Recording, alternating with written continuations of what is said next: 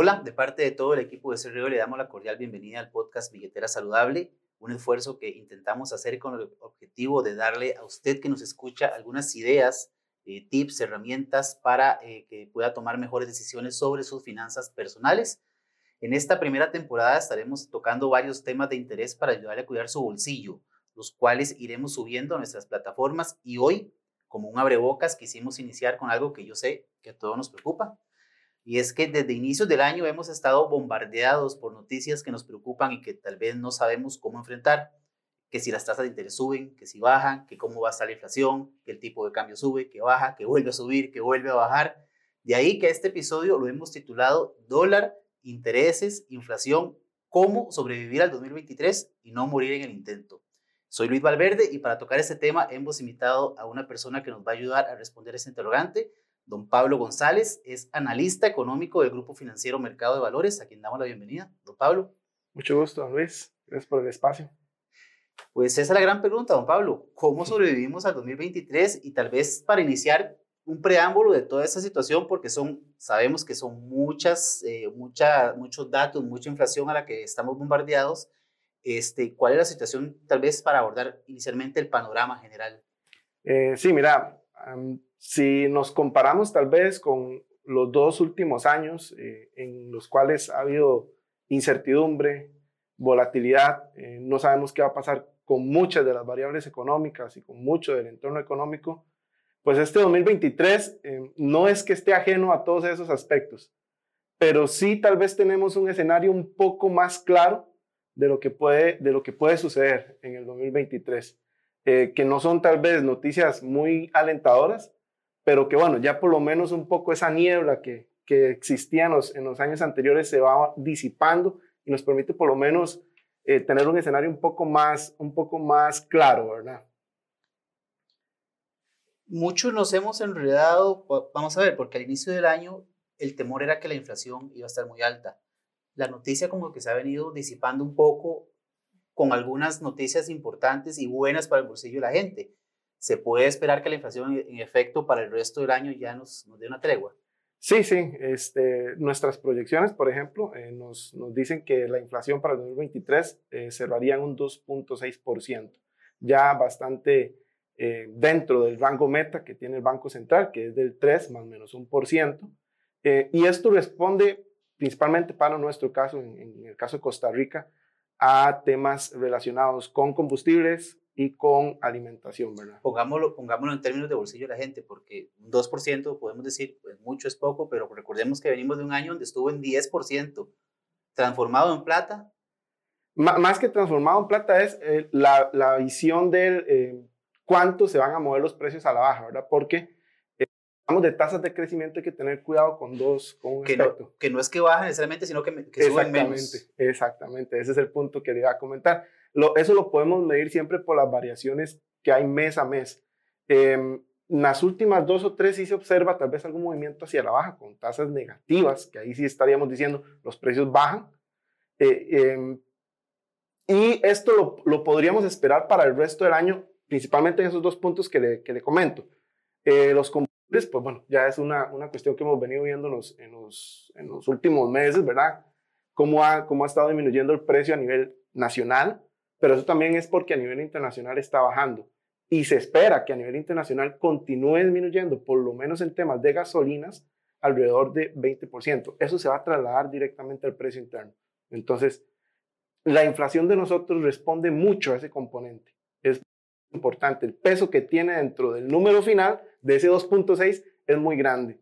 Entonces, eh, si, las, si los combustibles pues continúan disminuyendo, nosotros estaríamos viendo disminuciones que andan alrededor del 13%. De ese 20% que, que se mueve en en el, mundo, 13% se traslada en promedio ¿verdad? A, a, todos los precios de las, de las gasolinas internas.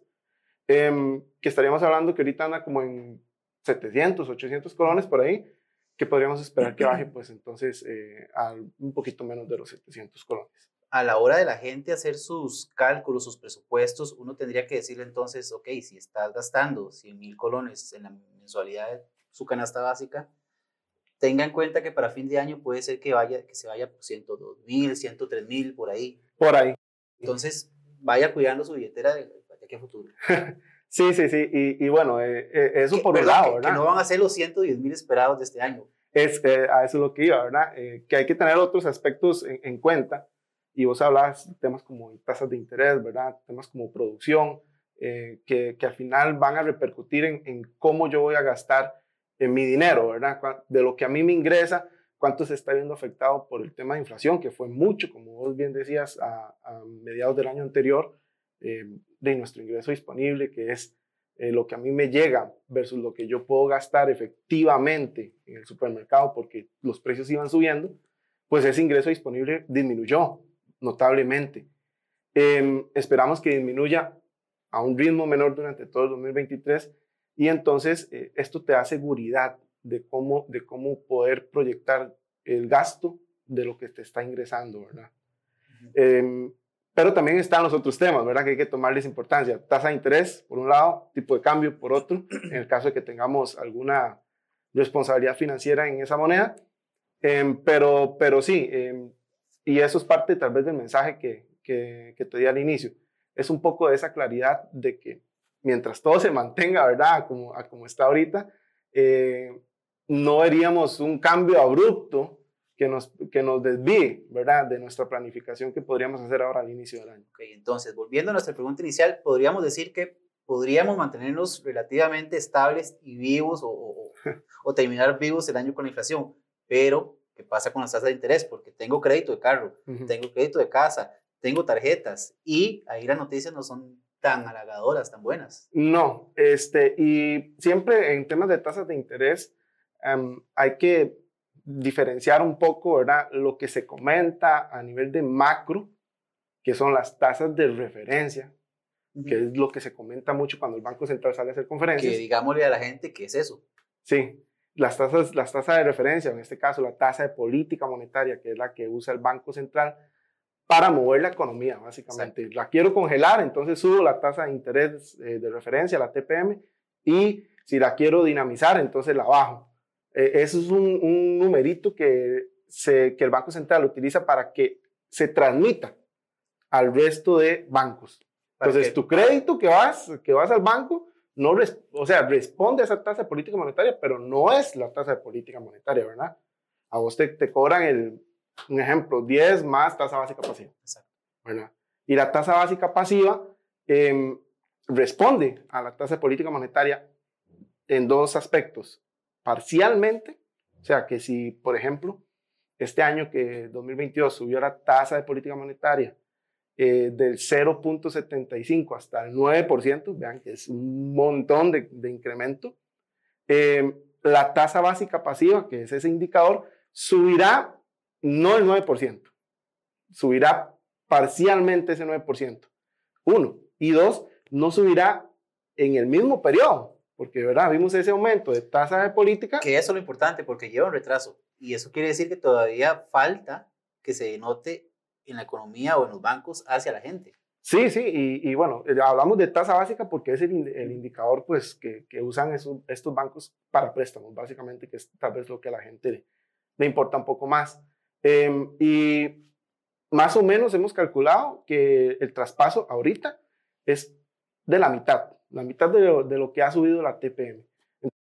Como decís vos, falta, falta todavía un periodo en el que la tasa va a mantenerse alta, va a continuar aumentando, se va a mantener alta y posteriormente, si el Banco Central, como es nuestra proyección, eh, decide disminuir su tasa de política monetaria ya a partir de la próxima reunión este, que es en, marzo. Entonces, em, esa disminución que empezaría a notarse en la TPM, paulatinamente se iría trasladando a la tasa básica pasiva hacia tal vez la segunda mitad del 2023, finales del 2023, recordando ¿verdad? que hay ese espacio entre lo que sube la tasa o baja la tasa de política monetaria y lo que el sistema financiero este, actúa ¿verdad? frente al, consumidor. Entonces, en nuestra pregunta inicial, volviendo al tema, eh, logramos mantenerlos vivos con la inflación casi todo el año, pero le decimos a la gente, guarden un poquitito de plata porque van a aumentar un poco los precios, pero en las tasas de interés, mejor si tiene deudas, sí ahorre un poquito más porque puede gastar más todavía, al menos durante el resto del año. Sí, sí, sí. Y, y eso sí, eh, también tengan eso presente que hay una alta posibilidad de que muy hacia finales del año, ¿verdad? en los últimos meses del año, sí, tal vez empecemos a ver disminuciones en las tasas, en las tasas del, del sistema financiero, ¿verdad? de los bancos. Porque, ya te digo, es, es nuestra proyección que el, la TPM, que es la del Banco Central, sí disminuya, eh, respondiendo a las disminuciones en inflación. ¿verdad? Todo esto va amarrado. Es un retraso como de tres meses, dicen. Las eh, incluso más, seis, seis, eh, ocho meses. Eso sí, también es importante. Eh, es más rápida subiendo que bajando. Eso sí hay que tenerlo claro, ¿verdad? Eso es muy curioso porque pasa también con el tipo de cambio, que a eso venimos también, que es el siguiente tema. ¿Qué está pasando con el tipo de cambio? Por Dios, ¿va a subir, va a bajar? ¿Qué, qué sucede? vea, la conclusión principal de tipo de cambio después de junio es que hay que aceptar, esto hay que aceptarlo, que vamos a tener volatilidad. Vamos a tener días que el tipo de cambio aumente 5 colones, vamos a tener días que, aumente, que disminuya 5 colones, que aumente 10, que disminuya 10. Este, e, eso va a ser ya ahora, me parece, y nos parece a nosotros en Mercado de Valores, eh, el pan de cada día, ¿verdad? Em, y esto, ¿qué es lo que está pasando, verdad? Porque la, gente siempre oye, eh, de que hay más dólares, de que hay más dólares, de que hay más dólares. Y, bueno, pues sí, eso es lo que, lo que se refleja en los números grandes, ¿verdad? ¿Qué es lo que está viendo el Banco Central? Y, te voy a decir mm, acá tal vez un, punto importante, la información que hay es la información que sale de las, de las fuentes, ¿verdad? De las autoridades, en este caso Banco Central, em, tal vez algunas de exportación, importaciones que vienen de, de COMEX o POCOMEX, pero este, e, es eso, es, es información con la que uno puede trabajar. Todo lo demás es, es casi que especulación, ¿verdad? Em, lo que sí vemos es que los dólares en la economía sí están entrando más. Y deberían entrar más porque faltan eurobonos, si se llega a colocar. Sí, pero con eurobonos es tema punto aparte. Es punto aparte porque son dólares para pagar dólares, ¿verdad? Son dólares para pagar dólares. Eh, en temas de, de, entrada tenemos flujo de, de, de inversión directa, lo que antes se llamaba inversión extranjera directa, eso si se está dando. Y, tal vez aquí no hay que tampoco, vamos a ver, si hay que comparar con las magnitudes de muchos años anteriores, pero lo que hay que entender es que es un flujo, ¿verdad? Que es dólares que ingresan, ingresan, ingresan. Entran y salen, entran, y, salen. entran y salen. Ahorita lo que está pasando es que entran más de los que salen, ¿verdad? Entonces tenemos eso de inversión extranjera directa, tenemos turismo, el turismo se continúa recuperando, aunque no estamos en, en, los niveles pre-pandemia. Eh, las exportaciones están bastante bastante activas, eh, especialmente por el tema de, los regímenes especiales. Eh, exportaciones de servicios se está dando mucho. Muchas empresas llegaron al país eh, recientemente para exportar servicios, servicios de em, informática, servicios empresariales, el tema de instrumentos médicos está dando mucho y todo eso se hace aquí y va para afuera, ¿verdad? Son ingresos que tienen en dólares estas, estas empresas. Y también hay algo importante. El que demandaba dólares, aunque continúa demandando, ya no lo hace tan fuerte como lo hizo en junio, que fue cuando, cuando subió aquel, cuando vimos aquel bombazo. El tipo de nombre, Recope y operadoras de pensión. Es correcto. El Recope sí ha visto disminuido importantemente su, su factura petrolera. Solo por ponerte números, en junio fueron 284 millones de dólares y para diciembre 161, ¿verdad? Hay 123 millones de dólares de, de, a favor de, de, lo que Recope paga por combustibles. Em, y el, el, tema del Ministerio de Hacienda, ¿verdad? Que también es importante. Eh, recordemos que, nada más como para explicarle un poco a la gente, el Ministerio de Hacienda tiene deudas en colones, deudas en dólares. Pero también tiene fuentes de financiamiento, o sea, el que le presta la plata para ir a pagar este, en colones y en dólares. Si el que le presta la plata en dólares ya no le quiere prestar más, entonces el Ministerio de Hacienda lo que va a hacer es empezar a pedir esos dólares, empezar a demandar esos dólares al mercado interno. Eso no está ocurriendo, porque la gente que le presta dólares le está dando dólares. El Ministerio de Hacienda está captando bastante bien en el, en el mercado primario, que es los bonos, los bonos del Ministerio de Hacienda. Eso se está dando muy bien. Y número dos, este, los empréstitos que vienen de afuera, que le presta el FMI, que le presta el Banco Interamericano de Desarrollo, que le presta muchos organismos internacionales, le están dando dinero. Para este año se están eh, proyectando 1.200 millones de dólares en préstitos internacionales. Entonces eso viene y ya el Ministerio de Hacienda tiene sus dólares para pagar los dólares, que es lo que te decía. Y que es importante además tener en cuenta porque mucho se ha hay muchas especulaciones y mucho tema de política alrededor de los préstamos internacionales. No necesariamente son malos. O sea, traen ventajas que son muy provechosas a nivel fiscal y financiero para el país. Sí, y principalmente en temas de tasas de interés, que volvemos, ¿verdad? Vamos para atrás un poquito. Que ahí ya ahí es donde tiene que tocar el bolsillo de la gente. Sí, este, en, en economía eh, existe algo, ponerlo en palabras sencillas, ¿verdad? El empuje. El Ministerio de Hacienda saca este, a los inversionistas este, por, por captar su, su, dinero, lo que ocupa.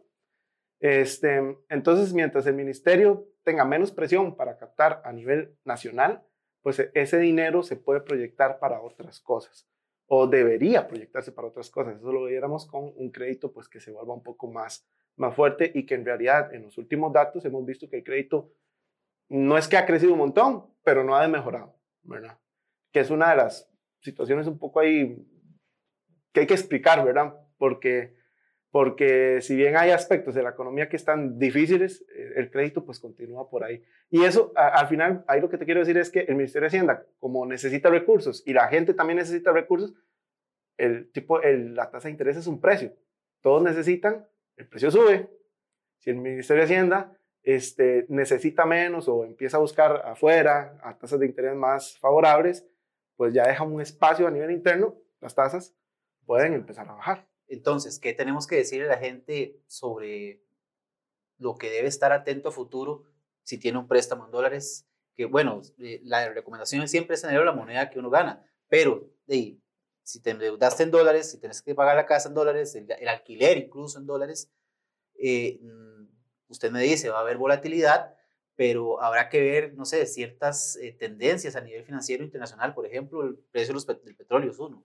Entonces, esa debería ser como una alarma. Si usted ve que empieza a subir el petróleo, mejor tenga su buchaquita para pagar más dólares a futuro. Por ahí vamos bien. Sí, y, lo que usted menciona es lo que nosotros en Mercado Valores hemos estado insistiendo a nuestros clientes. Este, ya usted no puede pensar que el tipo de cambio mañana va a ser, más, va a ser mayor, va a aumentar, va a aumentar, va a aumentar, o va a disminuir, va a disminuir, va a disminuir. Eso ya no se puede, ya no debería ser nuestra práctica común. Usted lo que tiene que estar es atento a las variables que explican el tipo de cambio. Y aquí sí, este, si vos tenés esas responsabilidades financieras en dólares, créditos en dólares, eh, debes estar atento pasando con la economía. Precios de las gasolinas em, aumentan o van disminuyendo, tasas de interés aumentan o van disminuyendo. El, el Banco Central este, está aumentando su tasa de interés. Bueno, yo voy a estar atento porque eso puede afectar el tipo de cambio. Y lo que usted dice, sí, perfecto. Si, si, si ganas dólares, eh, endeudes en dólares. Si ganas colones, endeudes en colones. Eso ya es receta que nos han dicho casi que en los últimos 10 años, ¿verdad? Eh, si ya usted está con una deuda en dólares, eh, entonces yo lo que le diría es que trate de hablar con su entidad financiera para que le prueba de estrés, ¿verdad? Eso es, eso es importante. Las pruebas de estrés se hacen para tasas de interés hasta qué máximo de tasa de interés usted puede soportar respecto a su, su nivel de ingresos, pero eso también lo podemos hacer con tipos de cambio. ¿Qué tanto puede subir el tipo de cambio? Ese ejercicio lo puedo hacer yo. Este. Eso le iba a decir, uno lo puede hacer en la casa y yo creo que sería bueno que se lo expliquemos a la gente. Es decir, eh, ¿cuál porcentaje más debería yo estar dispuesto a pagar al año para soportar ese, ese cambio abrupto, digamos, o extremo en el cambio? Sí, este, su, ingreso en, colones, usted debería sacar pues todo lo que se, se trate de supervivencia, ¿verdad? Alimentación, que el pago del alquiler, este, y de lo que le sobre, ¿verdad? Sí debería calcular qué tanto puedo ir guardando para eventualmente, si el tipo de cambio aumenta, este, yo pueda tener ese dinero de mi lado para poder ir a pagar eh, el, el crédito. Recordemos que, bueno, esto es una tendencia que se marcó desde junio, ¿verdad? Nosotros, o ya usted con su crédito, si es de varios años, tuvo que haber pasado por el momento en que el tipo de cambio estaba casi en 700. Usted ya sabe cuánto tuvo que pagar en ese momento. Saque la diferencia entre lo que está pagando ahora y lo que tuvo que pagar cuando, cuando estaba en 700 colones y por lo menos guarde una parte de esa diferencia para que eventualmente, si el tipo de cambio vuelve a subir, este, importantemente, em, usted tenga ese respaldo. Ahora, nuestra perspectiva sí es que las presiones para el tipo de cambio continúan a la baja, porque los dólares continúan abundantes en la economía. No es que haya o que vaya a cambiar algo de aquí a, a por lo menos nuestra proyección más inmediata, que es de cuatro meses, este, no vemos algo, algo cambiando sustancialmente. Lo que sí hay que, que es otro punto que hay que darle check, ¿verdad? Que hay que revisar es esos patrones estacionales que tiene el tipo de cambio y en especial la sobreoferta de dólares. Por ejemplo, y esto es en términos muy generales porque a veces se cumple, a veces no, pero en términos generales y en promedio siempre se cumple. Este, alrededor de los días 15 del mes eh, hay eh, un superávit de oferta eso es, ya está estudiado. Em, también vemos que ahora, a partir del 15 de marzo más o menos, o de la segunda quincena de marzo, hasta mayo, se da un punto muy bajo de oferta de dólares, o sea, empieza a disminuir hasta más o menos mitad del año y vuelve a aumentar hasta más o menos octubre, septiembre, septiembre, octubre. Este, pero e, este espacio que va a haber entre, pongámosle, abril, y, octubre es un espacio en el que típicamente eh, hay menos oferta de dólares. Esto al final, como hay menos oferta de dólares, puede incidir en que el tipo de cambio empiece a aumentar. Em, pero lo que sí no vemos es un cambio abrupto del tipo de cambio, como lo que sucedió de junio a, a Que no son el 10, 11% de, que hubo el año pasado. Sí, sí, sí, sí. E, eso sí no lo estamos viendo. Eso es un buen dato para la gente. Es decir, se puede tomar como referencia, como parámetro, ese aumento abrupto del 10% para decir, bueno, si el año pasado subió un 10%, yo eventualmente podría hacerme una buchaquita de un, pensando que de aquí a fin de año va a subir un 10% y ahí la tengo. Si sube, ahí está la plata. Si no sube, me queda ahorrada. Le quedó, le quedó en ahorro, sí. Sí, sí, eh, este, la, la, gente sí tiene que, que, entender que ahora esta variable sí es más volátil y, y que Vamos a ver, la, revisión que uno puede hacer hacia futuro no puede darla en términos de números, pero sí la puede dar en términos de tendencia. Y las tendencias actualmente más bien nos dicen que no hay presiones al alza para cambios abruptos al alza.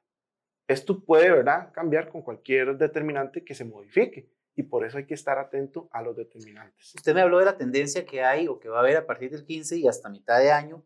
¿Hay alguna tendencia durante el mes? Es decir, días durante el mes donde se vea que suba un poquito, que vuelva a bajar Sí, generalmente los días eh, mitad, mitad de mes y finales de mes, eh, el tipo de cambio tiende a disminuir. Este es un tema de, igual de, de, de, ofertas muy ligadas a, eh, a, pagos de salarios, ¿verdad? Y pagos de obligaciones de las empresas. Entonces, por ahí se puede ver ese movimiento del tipo de cambio, pero sí hay que tener en cuenta otra cosa, ¿verdad? Es, aquí hay que ponerle puntos a, a muchas y este nuestro mercado es muy pequeño, ¿verdad? Nuestro mercado de dólares es muy pequeño.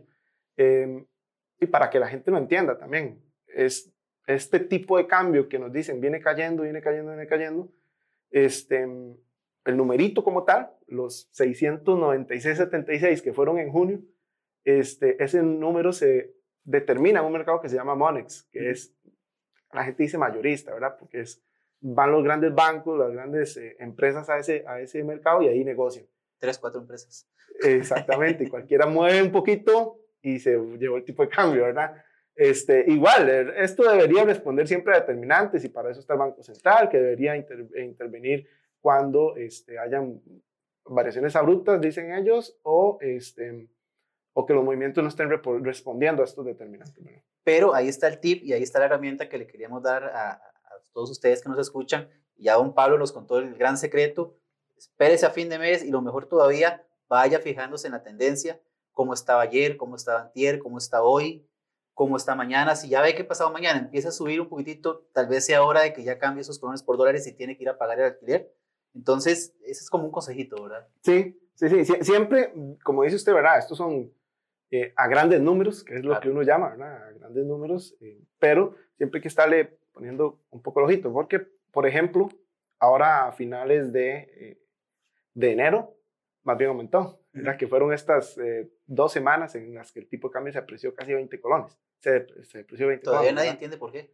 Eh, es, un es que es un tema, y es, a ver, uno puede ver los números y ahí ve que se secó el mercado. O sea, la oferta fue menor. Y de hecho la demanda por dólares fue más grande que la oferta. Entonces, más bien lo que hubo fue un exceso de demanda, ya no este exceso de oferta en el cual este, estábamos conversando anteriormente. Y em, lo que uno no puede ver más a tiempo real es bien qué está determinando ¿verdad? Esos, ese comportamiento. Habrá que esperar un poco, ¿verdad? Tal vez eh, más información que vaya saliendo conforme el Banco Central pues va comunicando sus indicadores, eh, sus distintos indicadores, ¿verdad? Muy bien. Don Pablo, ¿qué otros elementos podemos decirle a la gente que se nos quede para ayudarle a sobrevivir este 2023? Em, bueno, un, aspecto importante, yo creo que lo comentamos ahí eh, superficialmente, es el tema del ingreso, ¿verdad? Su ingreso sí se puede ver reducido si las tasas de interés aumentan, tengan cuidado con eso. Este, si tienen algunos eh, eh, préstamos del carro de la casa, tengan, tengan presente que si la tasa de interés continúa aumentando de manera importante, pues su ingreso disponible se va a ir viendo disminuido. ¿Por qué? Porque usted va a tener que dedicar más dinero a pagar préstamos, ¿verdad?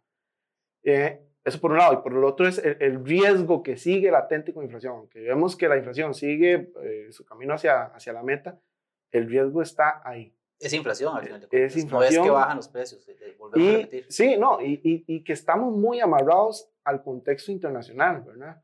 Y la cosa a nivel internacional no está muy bonita que digamos, especialmente con el tema de la, de la, de la guerra, ¿verdad? Allá de la invasión de Rusia a Ucrania, que se ha intensificado incluso eh, más en el discurso en estas últimas semanas.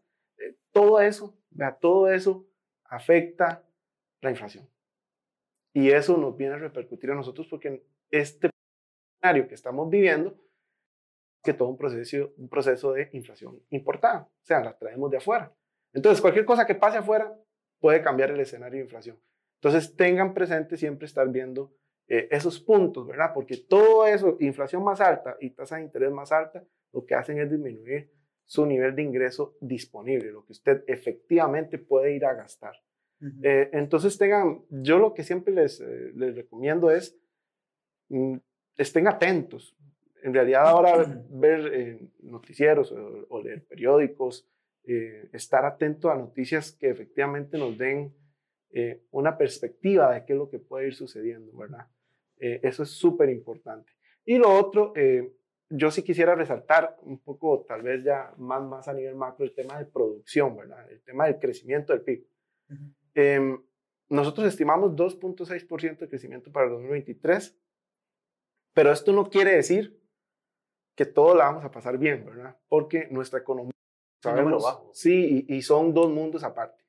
Zonas francas o régimen especial y régimen definitivo. En el régimen definitivo hay algunos sectores que sí ya la están pasando bastante mal, entre ellos el, agropecuario, la agricultura más que todo, eh, que eh, viene con tasas negativas desde inicios del año anterior. Esto es, bastante importante recalcarlo. Temas de construcción, que es bastante disminuida, son los, tal vez, los dos sectores que más contribuyen a, estas disminuciones. Y esto es importante, ¿por qué? Porque muchos y la gran mayoría de los empleados de este país están en ese, en ese régimen, ¿verdad? En el régimen definitivo.